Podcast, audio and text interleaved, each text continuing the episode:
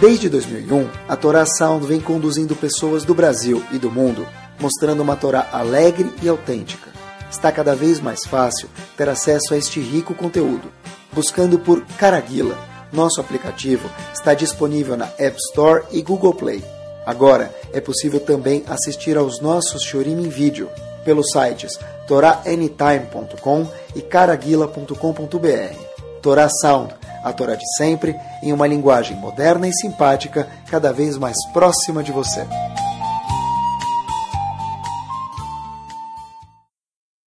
Bruhim Abaí, muito boa noite. O tópico de hoje à noite é um tópico top, queria falar para vocês. E se a gente olhar dentro do mundo, eu acho que esse, não sei se é o tópico mais procurado, eu nunca gosto de falar o mais, porque sempre alguém fala tem outro, mas que é um dos mais no mundo inteiro, homens, mulheres, bonitos, feios, todo mundo, no mundo independente da religião, é um tópico que as pessoas têm sede por esse assunto. E se a gente for olhar a quantidade de prateleiras que tem em qualquer livraria, ainda existem livrarias físicas, então a quantidade de prateleiras que tem nessas livrarias sobre esse tópico nos quatro cantos do globo é de verdade algo de espantar e cada vez tem mais e mais sobre esse assunto. Qual que é o assunto? É o seguinte, vocês devem estar imaginando algum outro. Eu queria contar para vocês, começar com uma Gemara, que talvez ela seja famosa, mas, como eu sempre falo para vocês, encara a Gemara como se fosse a primeira vez. Olha, tem quanta coisa que a gente nunca viu nesse mesmo pedacinho da Gemara. E a Gemara, pessoal, o que, que é? A Gemara, na verdade, é um raio-x no cérebro de Akadosh Baruch Hu. Se a gente quer saber, conhecer Hashem, como eu posso conhecer Hashem? Através de ver a Torá e através de ver a Gemara, ver como Hashem pensa. Kaviachol. Então, Agmará no Tratado de Tanit, na página 22a, fala para a gente o seguinte. Tem um Rav que ele é muito, muito, muito famoso, e mais uma vez, se não é, que fique agora. Então, tem um Rav chamado Rav Broca, ele aparece na Agmará. Quando a gente fala Rav Broca, as pessoas já lembram, provavelmente, a história. Agmará conta que Rav Broca, ele ia frequentemente no Shuk passear. É, Chuca é mais ou menos a feira do Paquembu, algum tipo de feira, tá bom? Ele ia na feira, eu não sei se tinha comida lá ou tecido, mas algum tipo de feira onde as pessoas comercializavam alguma coisa ou compravam coisas para casa. E esse Rav Broca parece que não era pouca coisa. Por quê? Porque quem era Sahab, amigo dele, Eliyahu Anavi. Então, alguma conta que Rav Broca tinha Eliyahu Anavi próximo dele. Quer dizer, Eliyahu Anavi não aparece para qualquer um. Ah, ele aparece no Brit Milá, você tem razão, no Brit Milá ele vai, mas não necessariamente a gente consegue ver ele, ele vê a gente, mas a gente talvez não veja ele. Aqui Ravroka parece que tinha uma relação um pouco mais próxima com Elial Navi. Ele estava no Shuk, e ele falou para Elial Navi, Elial Navi, onde tem alguém nesse Shuk, nessa feira, nesse gather aqui, no AMB aqui, que tem o Lamabá, tem mundo vindouro? Tá bom? Então, Eliyahu Navi é o único que poderia falar isso. A gente pode estimar Gaon, Tzadik, não sei o que lá, mas Eliyahu Navi é o único que pode falar com certidão. Eliyahu Navi falou, claro que tem alguém. Tem duas pessoas lá no cantinho lá da feira, atrás das barracas de batata lá, aqueles lá. Aqueles lá tem Eliyahu, tem Olamabá, tem mundo vindouro. Tá bom? Então Rav Broca falou, beleza, eu já sei quem são as pessoas, mas deixa eu conhecer eles de verdade, ver o que, que eles fazem, qual o métier deles para mim poder aprender. Talvez eu consiga fazer igual, também ter o Lamabá, mundo vindouro. A Broca correu e foi ver quem eram esses dois cidadãos. A Gumara conta que uma das coisas que eles faziam é que eles eram pessoas felizes, sorridentes. E a Gumara fala, ok, já é bom isso, e eles alegravam os outros também. O que quer dizer isso? A Gumara fala, quando eles viam alguém no português, claro, caído, eles davam uma levantada no cara, na, na senhora, no grupo, eles davam uma animada no, no, pessoal. Era piada de português boa que eles tinham. E de verdade eles eram felizes, não bobos. Eles eram felizes, não bobos, a Gumara fala. E a Gumara, inclusive, Rashi fala, para eles poderem alegrar os outros, eles tinham que ser felizes. Rashi fala que eles eram pessoas felizes e, por conseguinte, alegravam os outros. Ok. Essa Gumara talvez muitos já conheciam, mas eu falei, é impossível que a Gemara veio só contar uma historinha para a gente e parar por aqui. Então, se a gente lê a Gemara de novo, a gente vê que tem algumas perguntas, e essas perguntas, na verdade, quem aponta para elas é alguém que é, de alguma forma ou outra, recente à nossa geração. Rav Yonatan Eibeshitz, ele tem um livro chamado Yarot Devash. ele fala no, no, no Aleph Dalet, ele fala o seguinte, no tomo 1, na porção 4, ele fala o seguinte, ele faz duas perguntas lá espetaculares sobre essa Gemara. Ele fala o seguinte, olha que interessante, a Torá ou o Navi, em nenhum momento, ele fala que Deus escolheu essa pessoa enquanto essa pessoa está em vida. Por exemplo, Hashem nunca falou sobre Moshe Rabbeinu que ele era Deus de Moshe Rabbeinu enquanto Moshe Rabbeinu estava em vida. Por quê? Porque poderia ser, óbvio que não aconteceu, mas que Moshe Rabbeinu iria fazer uma coisa grave no fim da vida dele, e Hashem ia colocar o nome dele sobre alguém que ainda não terminou a vida e pode mudar o curso da vida, que não foi o caso, para um destino errado. Quando a gente fala Elohei Avraham, Elohei Yitzhak, Elohei Yaakov, a gente fala na porque eles já foram do mundo, e a gente já sabe que eles tiveram um final super feliz. Então pergunta Rav Natan Aibitz, tem uma exceção. Hashem falou sobre Yitzhak, Elohei Yitzhak, enquanto ele estava em vida. Irashi pula da cadeira e fala, poxa vida, Hashem nunca falou o nome dele sobre pessoas vivas, porque a pessoa pode errar, e aí fica feio para Hashem. Então Rashi fala, eu sei, boa pergunta, mas Yitzhak já estava tão de idade, estava cego, já estava, tinha passado do mundo já. Foi a única pessoa qual em vida Hashem designou o nome dele sobre um vivo. Então pergunta Rav Yonatan Aibishitz, como que Eliyahu Navi falou sobre aquelas duas pessoas que ele tem o Lamabá? Se Hashem nunca designou o nome dele sobre uma pessoa viva, você fala que esses dois indivíduos têm o Lamabá. E se eles desfilarem no carnaval? Rala-se o Lamabá deles. Tá certo? Então, como que Eliyahu Navi vamos dizer assim, de uma forma educada, ousou designar as pessoas como Lamabá, se Hashem não podia testemunhar isso sobre ninguém vivo. A única exceção foi Yitzhak, mais uma vez, porque Yitzhak já estava muito, muito de idade. Hashem falou, já sei que ele está tão fraco, tão desabilitado, que ele não vai mais conseguir fazer a verota. Sobre ele eu coloco o meu nome, único vivo. Então, como ele ao Navi falou para Avroca, aqueles dois cidadãos lá atrás, esses dois Habibiteu Lamabá. Essa é a primeira pergunta que Ravina Tanya Bishitz faz. Ele faz uma segunda pergunta top. Olha que pergunta bomba, pessoal. Ele fala para alguém chegar no Olam Abba, não é brincadeira. Diz Rav Yonatan Aibishitz, eu copiei duas palavras, Harbesh Lemut. A pessoa precisa ter muita, não vou falar perfeição, porque perfeição é só para anjos, mas precisa ter muito, muito, muito, muito, ser top, ser 4, se ele fosse motorista de Uber, precisava ter 4.9 de estrelinha, alguma coisa assim, mesmo que não chegou no 5. Então, precisa ter, ser uma pessoa muito completa, muito quase que perfeita. Íntegro. Íntegro, é, super íntegro. Então, perguntar a Jonathan Aibishitz o seguinte, como que você pode falar sobre uma pessoa que ela está lá no cantinho, feliz e agradando os outros, e levantando a moral dos outros, deixando os outros felizes que eles são Ben Olamabá? É um crime falar isso. Por quê? Você resume o Olamabá nisso?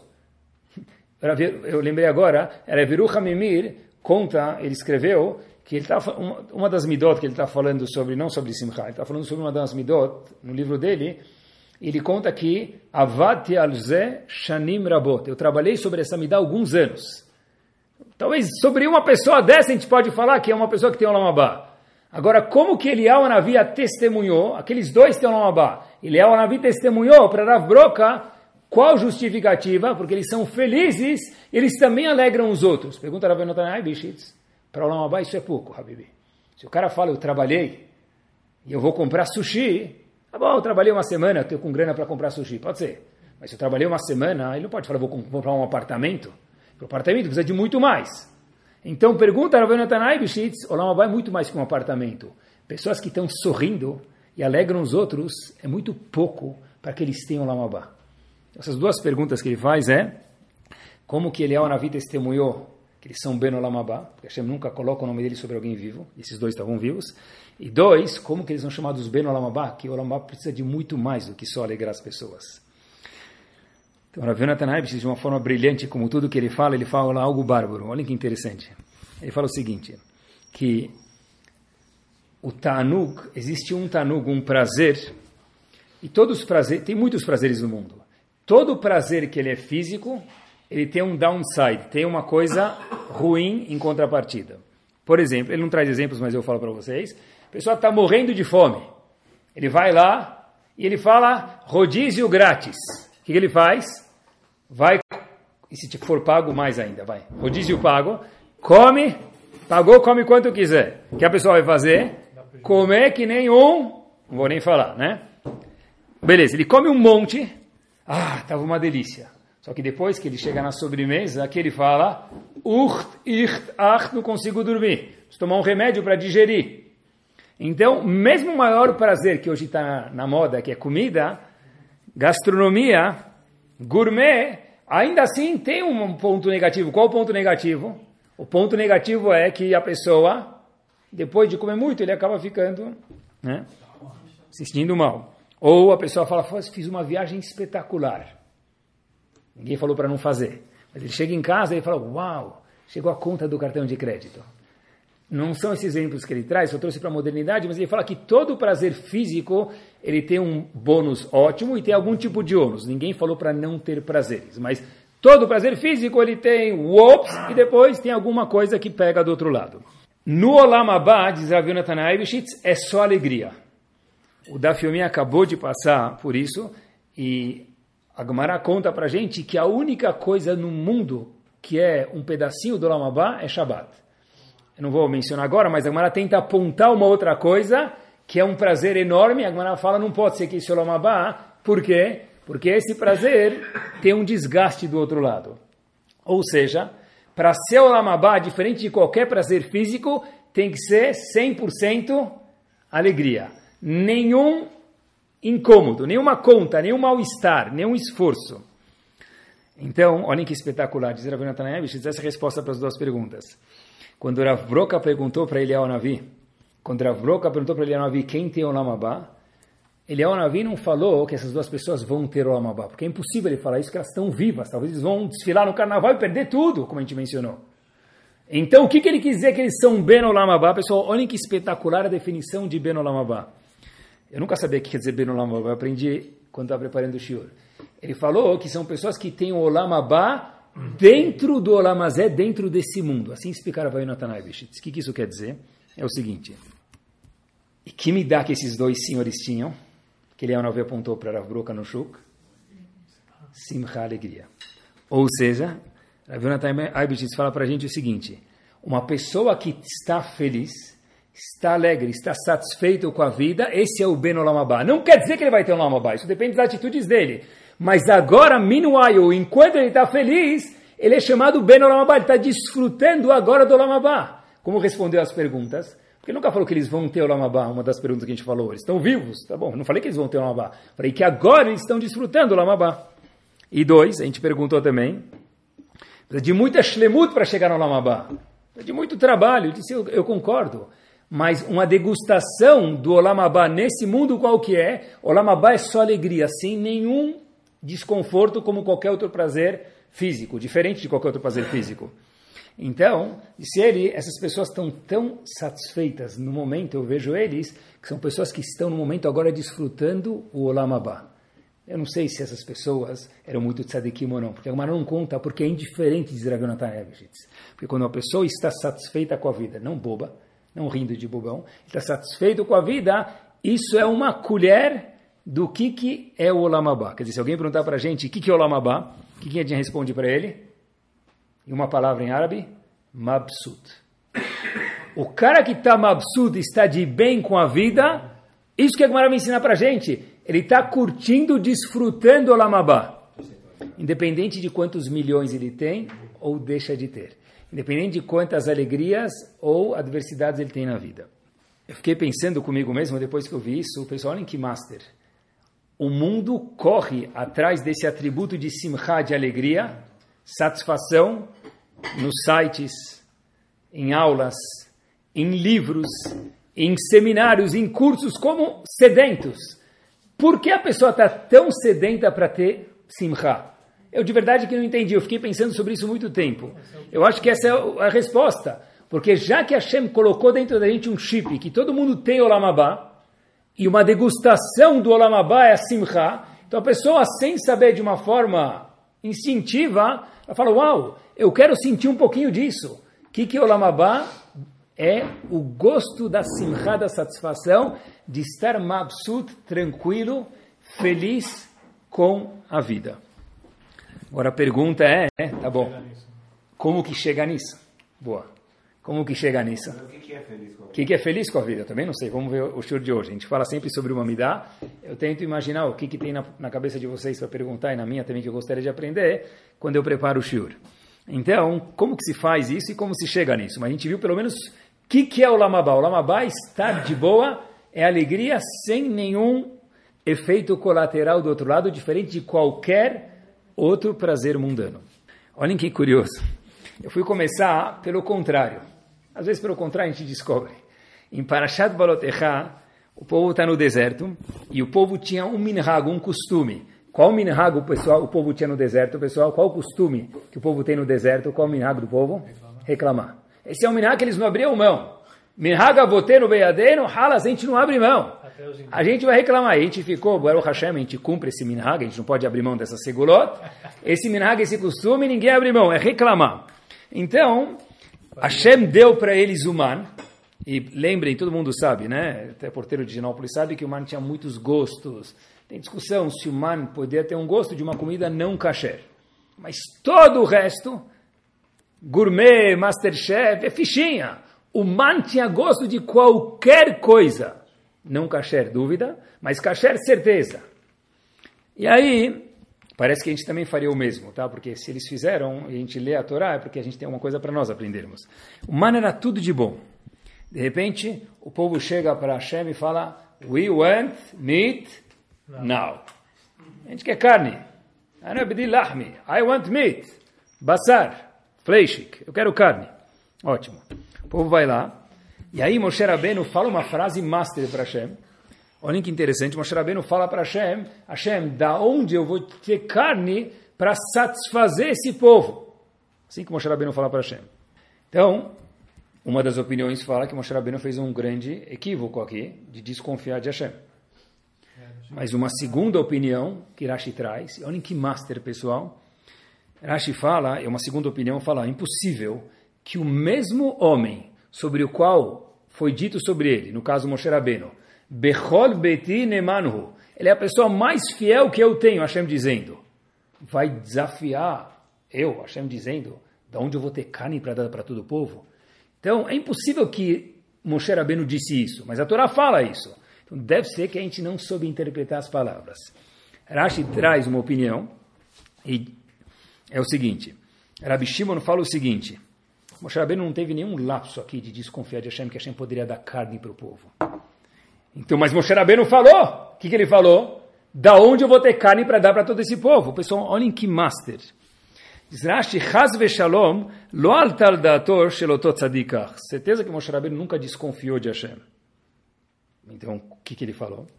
Pessoal, olhem que espetacular. O que, que o povo estava falando para Hashem? Eles tinham tudo ou não tinham quando eles tinham mano? Tinham. Podiam ficar com sede. Eles também tinham um poço de água que dava bebidas. E essas bebidas, novidade, o, o, o Ber de Miriam também tinha gosto de qualquer bebida. É, não só de água, era poço, mas ele tinha a mesma peculiaridade do man, que tinha o gosto também de qualquer bebida. Eu procurei, isso está escrito. Tinha eh, Fanta laranja, não sei se tinha Fanta uva, mas tinha muita coisa. É, não sei se era Diet, se era Coca ou Pepsi, mas tinha. Então, olhem que interessante, queridos. O que, que Moshe Rabbeinu estava falando para Hashem? O povo tinha tudo. Se eles vieram reclamar de man, olha que espetacular a leitura da Torá, queridos. Moshe Rabbeinu falou, como eu vou ter carne para dar para todo o povo? O que, que ele falou? Para gente que reclama, é impossível dar carne. Não que você, a Kadosh Baruch Hu, não possa dar carne. Óbvio que você pode. Você pode tudo. Eu confio em você, Hashem. Mas a carne que você der, a manada que você trouxer, Habibi, não vai ser suficiente. Porque quem quer reclamar e ter um minhag, o costume de reclamar, nunca vai ser suficiente. Quer dizer, quando Moshe Rabbeinu falou para Hashem, Hashem, me'ain libassar, da onde eu vou ter carne para dar para o povo? Hashem não consegue fazer isso? Ele fez 10 milagres no Egito? Claro que ele consegue. Mas nunca vai saciar eles, Hashem. Então, para que dar carne na primeira instância já?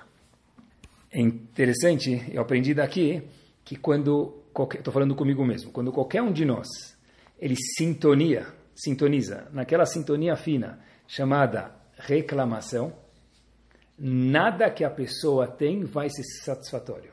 Moshe Rabbeinu falou para Hashem, não adianta dar carne. Hashem falou, eu quero dar, para eles verem que pelo menos a gente está dando, para não ficar feio, parecer que eu não consigo. Mas o Moshe Rabbeinu falou, Hashem não adianta, não que você não consegue, porque não vai ser suficiente. Quando é uma necessidade, supera a necessidade ralas. Quando é uma reclamação, nada e nunca vai ser suficiente. Quando você der muita carne para eles, achando que eles vão falar, tem muita gordura. Você fez melihata muito salgada, Hashem. A linguiça! Ah, Hashem, linguiça é resto de carne. Filé mignon está cheio de colesterol. Ah, então Hashem falou, vou dar peixe. Ah, peixe, peixe não dá, tem que ser sushi, sushi tem que ser muito fresco. Não, não dá, Hashem. Quando a pessoa quer reclamar, aonde ele for, nada vai ser suficiente. A gente conhece pessoas assim, às vezes a gente entra nesse mundo sem querer. Porque as pessoas não querem carne, eles querem reclamar. Agora, olha que interessante. Por que, que de fato, pessoal, a gente não deve reclamar? Porque quando a gente quer, a gente vê um, um homem, por exemplo, usando um terno ou uma camisa bonita. Que, qual a expressão que a gente fala para ele? Fora bonita camisa Fernandinho, tá bom, para quem é dos velhos tempos. Mas quem a gente fala para ele? O que a gente fala para ele? Meu, essa camisa, esse terno parece que foi feito sob medida, para você. Ele vai falar que não foi, ou foi, tanto faz. Mas, quando a gente quer falar que a coisa está muito bonita, que a gente fala para a pessoa? Habibi, feito sobre medida para você. Por isso ficou tão bonito. Quando a Kadosh Baruch Hu criou a gente, a gente já escutou isso, mas tem que trabalhar e fazer de verdade mais que musculação para acreditar isso. Hashem escreveu fato a mano assim que se fala em, italiano, tecido chique e tal, fato a mano. Hashem falou, foi feito sobre a mão do mor alfaiate chamado Kaviachol Akadosh Baruch Hu. Porque se Hashem deu aquilo, é porque aquilo é do nosso bíceps, do nosso quadril, do nosso ombro, and so on, e do que a gente consegue aumentar, do que é bom para cada um de nós. Quer dizer, quando a pessoa tem um desconforto na vida, pessoal, a gente aprendeu uma alahá junto referente a desconfortos. Tem alahá de desconfortos? Tem, vou contar para vocês. Quando a pessoa que não tenha, mas não dá para falar que não tenha, porque todo mundo tem algum desconforto, desconforto, alguma adversidade na vida, e essa pessoa vai de encontro à adversidade, e ele fala de verdade, não fadar de elevador, ele fala de verdade, capará, tomara que esse desconforto seja um perdão para alguma coisa que eu fiz, ou uma melhora para o meu status no, no Lamabá. Isso se transforma em capará, e o que, pessoal? E a pessoa fez o tafkid, do, fez o objetivo do desconforto que teve, que é passar o desconforto sem reclamar.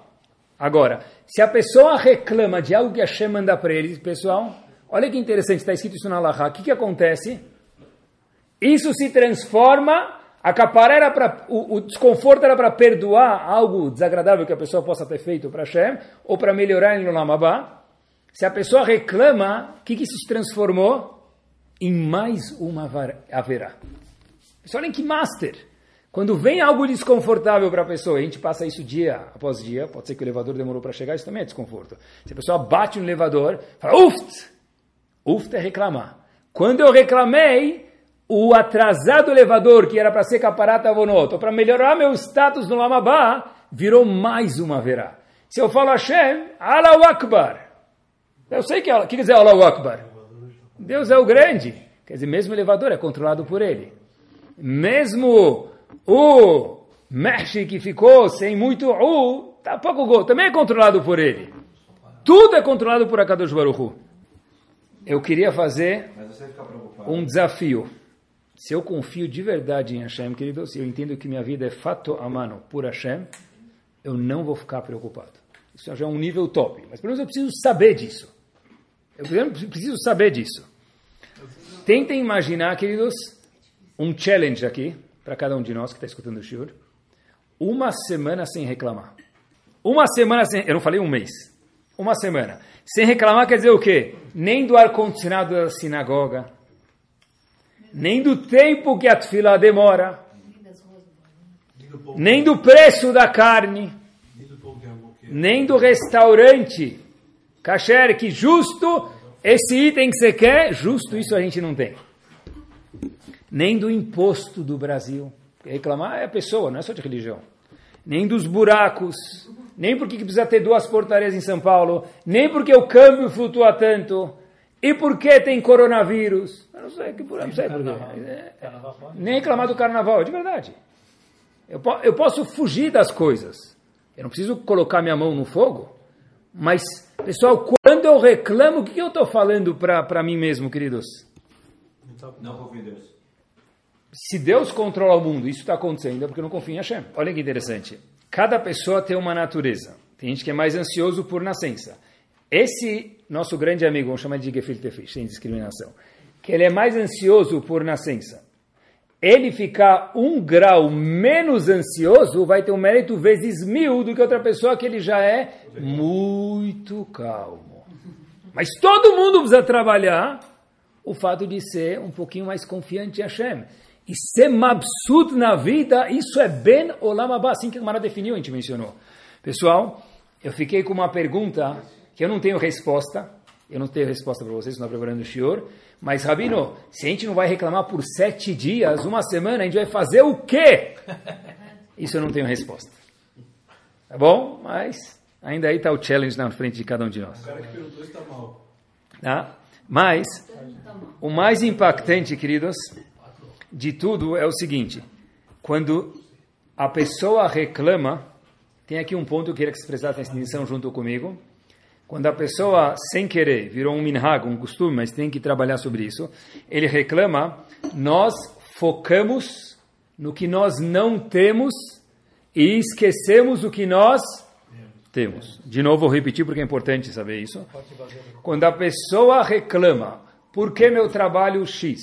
Por que minha esposa Y? Por que meu marido top? Meus filhos, a escola? Pessoal, olhem comigo. Antigamente, que pai fazia questões, uma geração atrás, os pais de cada um de nós aqui, quando que um pai foi para a escola reclamar da escola? Lo Bizor se ele foi na escola, pior ainda reclamar da escola. Hoje em dia, a escola é funcionária dos pais, porque eles pagam boleto, então o pai manda na escola.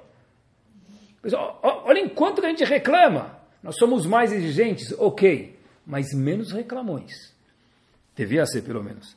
Pessoal, quando eu reclamo, eu foco o meu cérebro, minhas emoções, somente no que eu não tenho na minha vida. Por que meu filho não é assim? Por que minha esposa não é assado? Eu posso querer que minha esposa faça isso, o meu filho, o meu marido, o meu trabalho, o meu patrão, o meu funcionário. Mas eu não posso resumir meu patrão, meu filho, minha vida em um defeito, porque senão vira um ponto preto e tudo que está branco em volta cessa de existir. Se a gente viver no casamento, jogando o que tinha naquele picolé, lembram daquele revistinha coquetel, picolé que tinha? É? Até hoje tem? Tem, a gente procura, lembra o jogo dos sete erros? Tem gente que passa a vida no casamento, nos filhos, na escola jogando o jogo dos sete erros. Ele abre o convite procurando algum erro de casamento, de bar mitzvah. Ele vai na festa que ele não pagou nada, ele foi de convidado. Valet parking, buffet, decoração, brinde, ganhou tefilim de brinde do bar mitzvah, ganhou um milhão de coisas. Ele chega lá, é, que, que que é? Estava faltando um pouco do azeite. Habibi, traz azeite de casa, o cara gastou 200 dólares por prato. Faltou azeite. E as outras mil, masbut que faltou azeite. Mas as outras mil e quinhentas coisas que estavam boas não viu. Se eu elogiar o arroz, a decoração, a música, o vestido da noiva, a banda e o sorriso do pai da mãe, ou whatever, eu posso reclamar do azeite. Enquanto que eu não passei por esse processo aqui de evolução, eu não posso reclamar do azeite, porque eu só reclamo. E Moshe Rabbeinu falou, Hashem não tem carne. Porque para quem quer reclamar é impossível satisfazer uma pessoa dessa. E ser ben olamabá quer dizer o quê? Estar mabsut com a vida, porque a vida foi feita à mão para cada um de nós. Minha esposa estava faz um pouco tempo em Israel, ela me contou que ela táxi em Israel é a melhor coisa do mundo. Eu sei que o ônibus é mais barato, mas, mas táxi é espetacular. Táxi é espetacular. Não estou reclamando, estou elogiando. É bom não sei o que, que minha esposa está conversando com o taxista, nem sei porque ela entrou nesse assunto, mas o, o, o indivíduo, o taxista falou para ela, olha, Ayoma kol tikshoret. Hoje em dia tudo se resume em comunicação, não é? Um falar com o outro, como se comunicar. E aí ele contou, e minha esposa falou, o que, que você está querendo me dizer? Ele falou, olha, tava, ele falou tudo em hebraico, né? Eu estava falando com minha esposa outro dia, Eu estava no meio da frase, ela falou para mim, Aniodea mait kavanta. Eu sei qual é a sua kavana, qual a sua intenção. Ele virou para minha esposa, contando a história depois que aconteceu, falou, Habibi, ele chum kavaná, não pensei em nada, nem sabia, nem sei o que é kavaná direito. Eu não tenho nem capacidade de ter alguma intenção. Mas hoje em dia é tudo qual kavaná que você teve. A pessoa está lá para reclamar. Ele falou, não tinha nem kavaná, razito. Mas, quando a gente quer reclamar, não tem nada que freia. Vou falar para vocês uma coisa importante que me marcou muito. Eu estava preparando, eu sempre demoro alguns dias e horas para preparar o shiur. Eu fico cozinhando uma semana o assunto na minha cabeça antes de escrever ele e falar para vocês. Essa semana eu estava na escola e uma das coisas que a escola faz para a preparação da marcha da vida, de vez em quando tem muitas atividades dinâmicas, uma delas é trazer algum sobrevivente do holocausto. E está cada vez, por razões óbvias, um pouco mais difícil de fazer isso.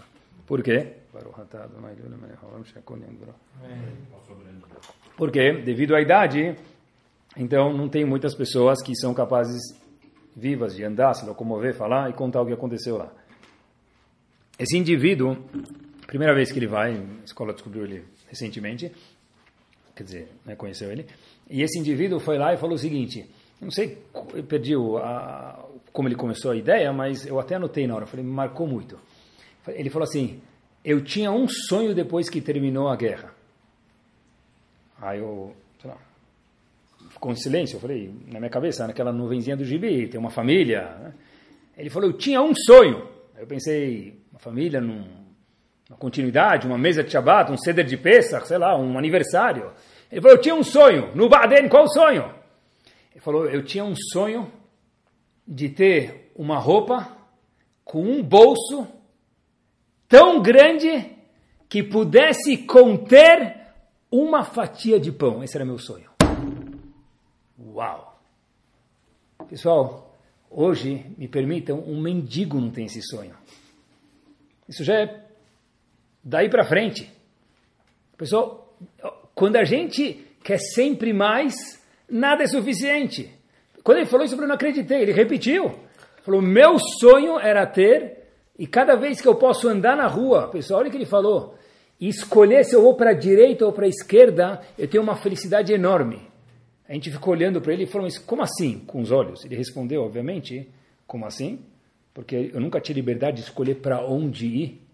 Poder virar à direita ou à esquerda na rua, dirigindo o meu carro, eu me sinto a pessoa mais livre do mundo. Coisas para mim que a palavra babaca nem inclui. Ter um bolso para colocar um pão? Ou poder virar à direita ou à esquerda? Mas há uma, duas gerações atrás, isso era uma riqueza, era um milionário. Rothschild, Rothschild era mais pobre do que nós. Se alguém perguntar para a gente quantos banheiros tem em casa, a gente precisa parar para pensar. Rothschild, para ir no banheiro, precisava sair, caminhar. Ir no banheiro, descarga, é um luxo. Quando a pessoa só reclama do que ele não tem porque alguém tem mais, tudo que ele tem se torna pouco, queridos. E olhem só que master. O famoso Pasuk, musiquinha, Ve'avta et Hashem Elokecha. Não é? Ame Hashem. Que lei que eu aprendo prática desse Pasuk? E no nacional, Ve'avta et Hashem Elokecha. Ame Kadosh Baruch Que lei prática que eu aprendo desse Pasuk, pessoal? Muitas leis de filosofia, ok, mas qual lei prática eu aprendo daqui? Ame a Kadosh Baruch O Rambam fala para gente, em Alachot Deot, Perek Vav, algo de colocar babador. O Rambam fala o seguinte: o que, que eu aprendo daqui? Quem gostava de Hashem, Avram, como quem gostava de Hashem, diz o Rambam, Avram Avino. O que, que ele fazia o dia inteiro? Onde ele ia, ele gritava Timão. Vai Timão! Vai Corinthians! Qual que era o Corinthians Leavdil de Avram Avino? Hashem. Porque diz o Rambam Hashem Lokecha, a gente vem a Avram Avinu. Avram Avinu, onde ia, ele difundia Kadosh Baruch Hu. Ou seja, Avram Avinu, o Rambam fala para a gente, melhor dizendo, quem gosta de alguém, de algo que ele faz, elogia. Não reclama. Se eu gosto, isso é, essa é uma lahá prática, quando eu vou e eu elogio a Kadosh Baruch é porque eu gosto dele. Se eu reclamar é porque eu não gosto. Como assim? Cada vez que eu reclamo da minha vida, Preste atenção quanto profundo é isso, e simples, por um lado. Eu estou discutindo que Hashem controla a minha vida. Vou repetir. Cada vez que eu reclamo da minha vida, do meu patrão, do meu funcionário, do meu salário, do valor do condomínio, do valor do IPTU, do valor do IPVA, qualquer coisa, não estou falando religiosa, estou falando que Hashem não controla a minha vida. Se o IPTU está muito caro e eu quiser mudar para um apartamento menor, eu posso. Mas enquanto que eu moro aqui, da forma que eu moro, eu não posso reclamar, porque eu estou discutindo com Hashem. E Vehavtet Hashem Elokecha é o quê? A Kadosh Baruch Hu, Mabsut, eu estou o melhor do mundo. Porque Avram Avinu fazia isso. E a Alaha prática diz o Rambam, quem gosta de algo, elogia. Gostar de Hashem é elogiar o mundo de Hashem que nós vivemos. Um sapateiro em Tel Aviv, história verdadeira, chamado Moshe Yaakov Ribikov. Nome de sapateiro. Não é famoso, não virou gadolador e não saiu em Hollywood e não chegou no Lamabá e um monte de história. Mas é uma história verdadeira. Vamos a ser sempre do gigante da geração. Uma pessoa veio para esse sapateiro e falou para ele: Olha, eu quero um pouco de risu, quero um pouco de. Dá um up na minha vida, eu estou meio chateado. Aí, esse sapateiro falou o seguinte: Olha, sabe, deixa eu contar uma coisa. Da cidadezinha onde eu venho, que eu era sapateiro antes de chegar aqui nessa cidade em Tel Aviv, uma pessoa uma vez chegou para mim e falou: Eu pagaria milhões para poder te ver. Aí o cara falou para o sapateiro: Não sabia que o senhor era tão famoso. Ele falou: Nem eu. E não sou famoso. Ele falou: Então por que, que pagariam? Esse cara, esse senhor falou para você que pagaria milhões para te ver. Falou, era um cliente que eu tinha, esse cliente era cego. Ele falou: Eu pagaria milhões para poder te enxergar. Pessoal, quanto vale o zehut, o mérito de nós podermos agora estar enxergando o que nós estamos enxergando. É bilionário, é de verdade, pessoal. E isso é um zehut incomparável. Não, mas eu preciso ter um lustre igual dele. Um salário um pouco maior do que. De novo, quando eu foco em reclamar, eu nunca estou satisfeito. Quanto pagaria uma pessoa que não enxerga para poder enxergar um pouco melhor, não completo? Quanto nós temos que pagar, queridos, para sermos o quê? De fato, felizes com o que a gente já tem. Uma pessoa que é chamado Me'en Olamabá é aquela pessoa que está mabsut com a vida dela. Isso é Olamabá. Olamabá é alegria sem nenhum efeito colateral. Outro dia, um jovem, eu estava conversando com um jovem, e no meio da conversa, ele perguntou assim para mim: Sabe quanto está acumulada a Mega Sena, Rabino? Falei, não sei. Ele falou um valor astronômico, cento e poucos milhões. 200 milhões, eu não, não lembro o valor. Ele falou 200 milhões, não sei quanto que dava. Aí vocês vão perguntar para mim, de real ou de dólares, os dois estão bom, vai. Aí eu falei para ele, uau, não sabia que estava tanto. E aí ele falou assim para mim, puxa vida, tomara que eu ganhe. Eu falei, amém, tomara que você ganhe mesmo. Aí eu fiz uma pergunta para ele, pessoal, que ele estava com tanta vontade de ganhar, eu conheço muito bem o menino, eu falei para ele, posso te fazer uma pergunta? Ele falou, claro. Eu falei, o que, que mudaria no seu dia a dia se você ganhasse essa mega cena? Ele falou, ah, eu ia ter uma casa. Eu falei, a sua casa tem seis quartos, eu te conheço. Quantos quartos você precisa, querido? Eu ia ter uma... Eu falei, você já tem um quadriciclo. Mas você chegar exatamente assim foi. Eu falei, o que, que mudaria na sua vida? Quer dizer que não pode jogar na Mega Sena. Eu não falei que não pode jogar. Tomara que ganhe. Mas, de novo, é a sede de ter mais por ter mais, ok? Mas insatisfação do que eu já tenho. O menino chegou à conclusão, pessoal, que não ia mudar absolutamente nada na vida dele. Pessoal, olha que espetacular. Eu conheço o menino, conheço o pai e a mãe, eu sei que não muda absolutamente nada. Pessoal, preste atenção. Essa sede dessa cultura ocidental que a gente vive, de cada vez querer ter mais. Ambição tem que, porque senão a pessoa não sai da cama. Cada, essa, essa cultura oriental que a gente tem, cada vez de querer ter mais. Mais. Oh, tudo bem, vai, ocidental e oriental, o mundo inteiro. A pessoa quer cada vez ter mais, e mais, e mais.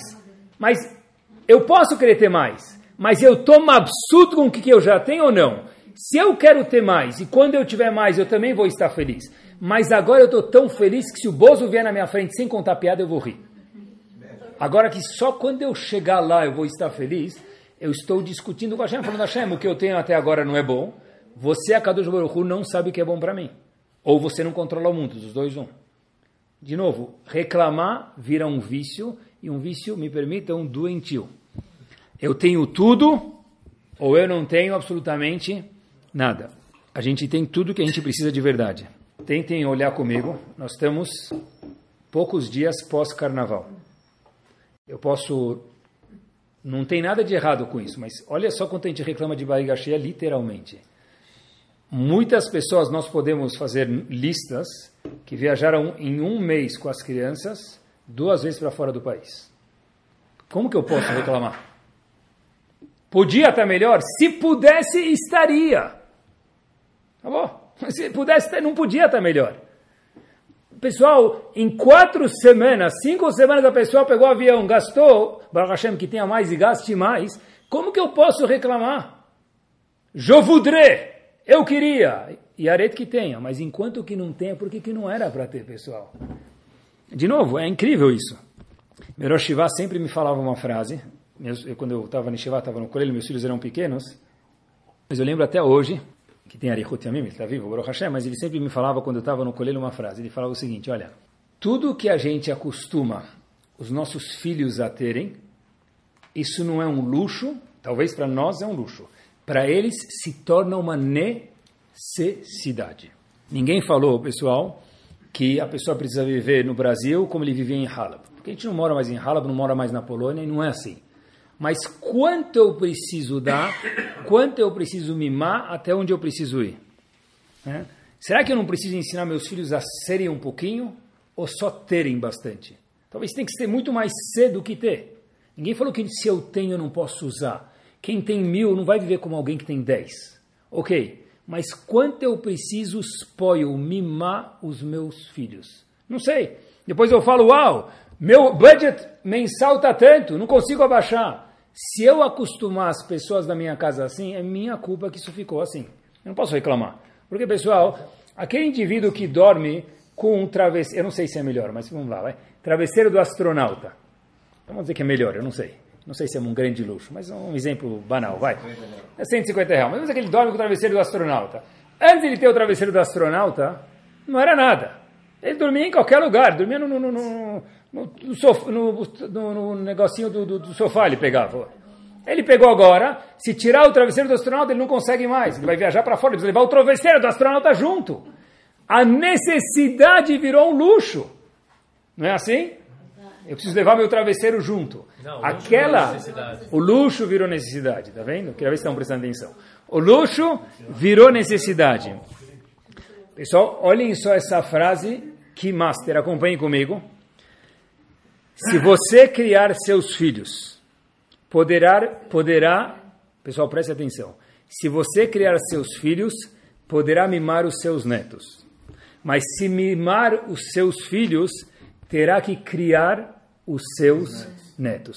Pessoal, que frase, não foi Moshe Rabbeinu, mas deve ser algum descendente dele. Que gadolador que falou isso, pessoal. Um slogan alguém mandou.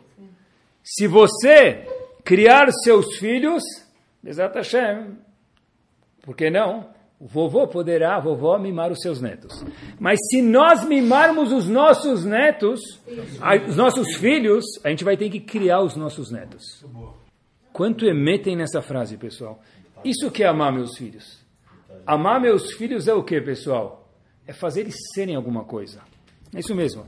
Ah, eu preciso. É um mundo tão competitivo. É verdade. Então seja e tem que ensinar meu filho a ser o quê? Um competitivo empreendedor e não um herdeiro. Bezat Hashem, que ele vai herdar bastante coisa depois de 120 anos bem vividos. Mas eu preciso ensinar ele o que? Ser um herdeiro, um babaca, desculpe a expressão, ou um cara esforçado. Depende de mim. Meu filho não fica feliz com nada. Habibi, se eu dou para o meu filho isso, isso, isso, isso, aquilo, ele não consegue falar, porque menos do que isso, essa é a média 6 para ele. Menos do que média 6 não passa de ano. Se a média 6 do meu filho é isso, é aquilo, é aquilo, óbvio que ele não vai ficar feliz com menos do que isso. Ah, eu tenho Baruch Hashem. Sarten, pega a tua esposa, viaja, faz, vai para Dubai, compra um palácio para passar uma semana. Mas, de novo, até quando eu preciso mimar a minha família? Uma pergunta. Não tem resposta única, mas alguma resposta para cada um de nós tem que ter. Porque, na verdade, meu pai me deve. De fato, teu pai te deve sim. Porque se ele te acostumou de alguma forma, ele te deve isso. Porque agora você não consegue dormir mais, em um exemplo citado anteriormente, com o sem o travesseiro da NASA. Quando eu falo de limite de horários, eu sei que é muito difícil, de celular ou de vida. E aí, pessoal, olha que interessante. Às, às vezes as crianças falam, meu pai é chato. Quando que alguém fala para o meu pai, ou ele pensa, meu pai é chato ou minha mãe é chata? Quando o pai é fraco. Não fraco de mão, Deus me livre. Quem está falando para usar mão nunca. Mas não é isso que eu estou falando. Quando que eu falo que meu pai é fraco, pessoal? Minha mãe é fraca. Meu pai está no mesmo naipe do que eu.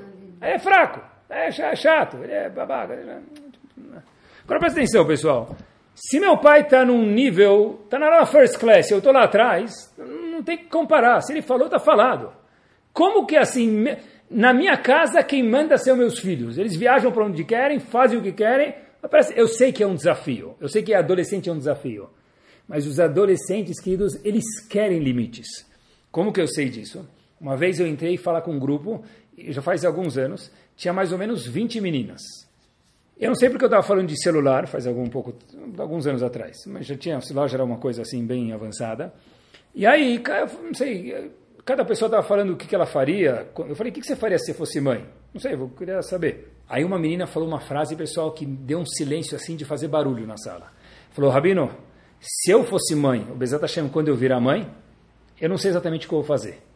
Mas eu vou colocar um monte de limites, obviamente não sem abusar, mas nos meus filhos e nas minhas filhas. Eu falei, por quê? Ela falou para os meus filhos e minhas filhas não precisar passar pelos mesmos dramas do que eu vi, vejo e vivencio no celular. Eu não quero que eles passem por isso. Porque eu sei quanto lixo tem aqui. Uma menina, adolescente, tem aqui. Não falei de menino, falei de menina especialmente porque aconteceu a história assim. As pessoas querem limites. Só precisa ter pais. Para ter kibuda vaem, queridos, precisa ter um pai e uma mãe.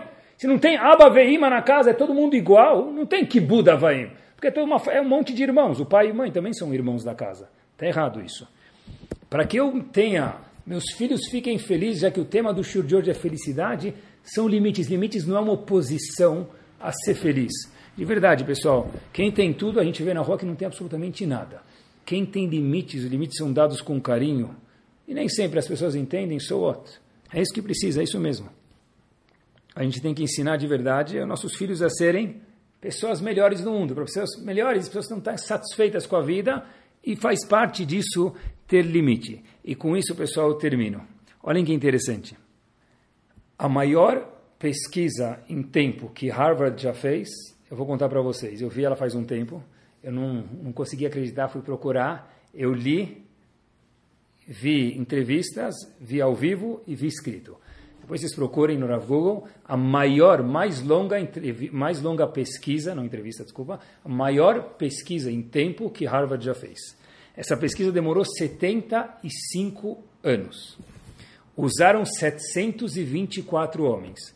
E os cientistas que fizeram essa pesquisa próprio falaram uma das coisas mais surpreendentes não é a conclusão da pesquisa, é que nós fomos até o fim. Porque uma pesquisa desse tempo e com o custo que tem, ela acaba melando, melou colares que vodou, ela mela no meio do caminho. 60 homens dessa pesquisa ainda estão vivos, desses 724. Pegaram alunos de Harvard, por um lado, e pessoas muito pobres do subúrbio de Boston. Dois grupos, nesses 724 homens. Um deles se transformou numa das pessoas muito importantes no governo americano. E outros se transformaram, tudo isso escrito, depois procurem, em alcoólatras americanos.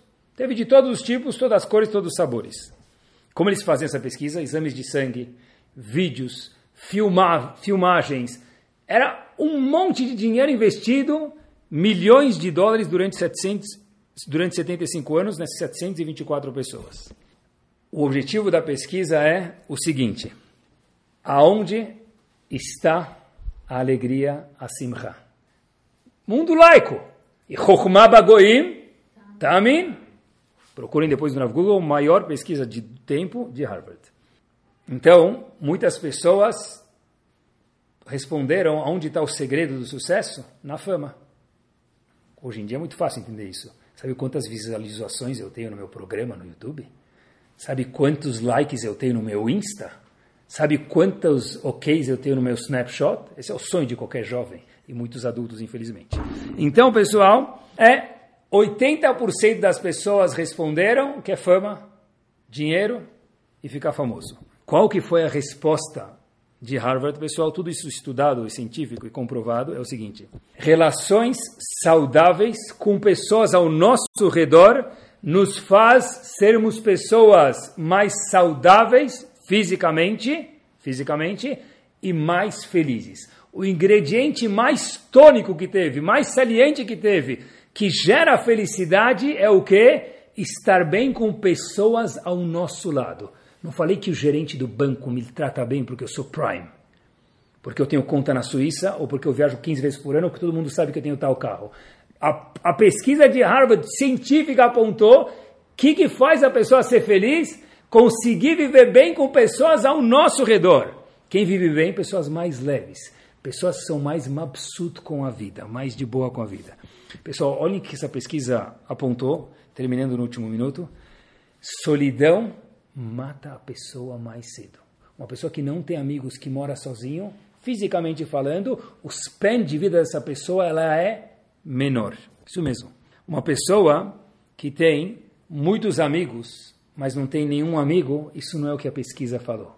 A pesquisa escreveu, amigos são amigos que eu posso ligar contar um problema, que eu posso ligar contar uma gargalhada, que eu posso ligar contar que eu ganhei, eu posso ligar compartilhar que eu perdi, que o bolo deu certo, que meu filho fez isso, que minha esposa fez aquilo, que meu marido fez aquilo. Isso é um amigo. Boas relações com pessoas ao nosso redor protegem o nosso cérebro. O nosso cérebro tem um desgaste menor. Ou seja, sorrir. Sorrir de verdade. Pessoal, quanto dinheiro a gente procura na vida para ter mais? Para quê? Para algum dia estar bem. Por que, que não está bem hoje, pessoal? Por que não está bem hoje? A pesquisa de Harvard, isso tudo está apontado lá, eu estou repetindo. Né? Bater papo com pessoas faz a gente ficar melhor. E eles apontaram uma coisa espetacular. Pessoas infelizes sentem mais dor do que pessoas felizes. Uma pessoa que ela é infeliz, isso de dor é mais saliente para uma pessoa feliz. Por quê? Porque quem está mabsuto com a vida, quem está bem olamabá, tende a reclamar menos e lombadas pequenas passam desapercebidas. É isso mesmo. E essa pesquisa é de Harvard, depois procuram. Estudo mais longo em Harvard, procurem no Google. Eu acho que para resumir o shiur em uma frase, e com isso a gente termina, queridos, cada vez que a gente bebeu um copo d'água, e a gente falar Brachá, Baruch Atashem, Eloqueno Melech Haolam, Akadosh Baruch que é rei do mundo inteiro, da minha vida também, Shehakol Nihya Bidvaro, tudo maiúsculo acontece através da providência de quem? Da Ashgaha de Akadosh Baruch Hu. Se eu faço essa brachá, pessoal, eu acredito nela, eu não falo ela, Varó, não, falo Baruch Hashem, uma vez por dia.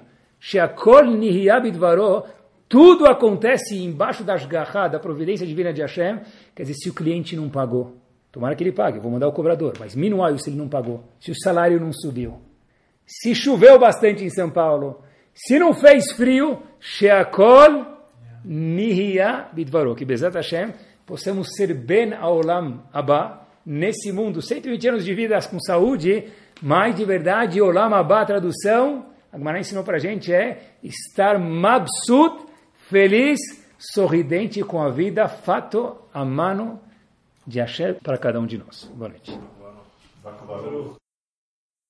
Sound desde 2001, aproximando a Torá dos Yehudim e de você.